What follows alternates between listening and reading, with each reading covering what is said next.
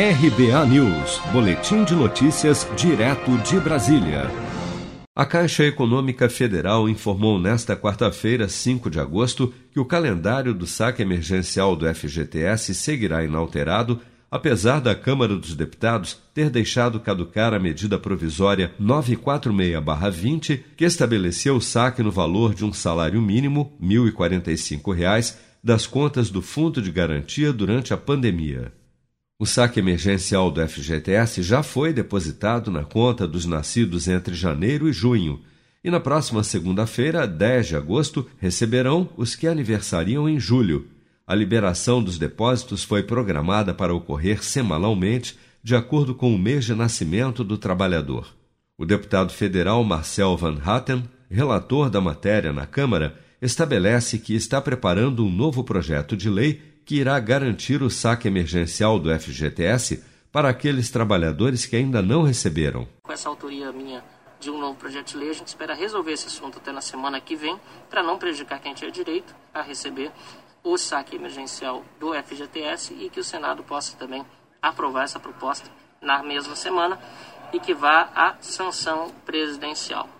Então é isso, a gente é, lamenta que realmente tenha sido retirado de pauta o projeto e que é, tenha caducado a medida provisória, que vai caducar hoje, mas nós vamos fazer de tudo para recuperar aquilo que foi perdido e na semana que vem votar aqui um projeto de lei é, regularizando a situação mais uma vez.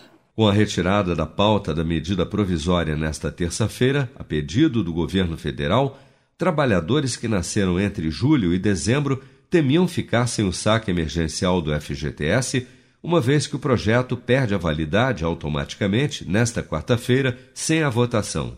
No entanto, a Caixa garantiu que manterá o cronograma do saque emergencial com base no princípio constitucional da segurança jurídica. Por outro lado, para o presidente da Câmara, Rodrigo Maia, o melhor caminho será através de um novo projeto de lei para, em suas palavras, organizar os efeitos da medida provisória a ser analisada e votada em caráter de urgência até a próxima quarta-feira, 12 de agosto.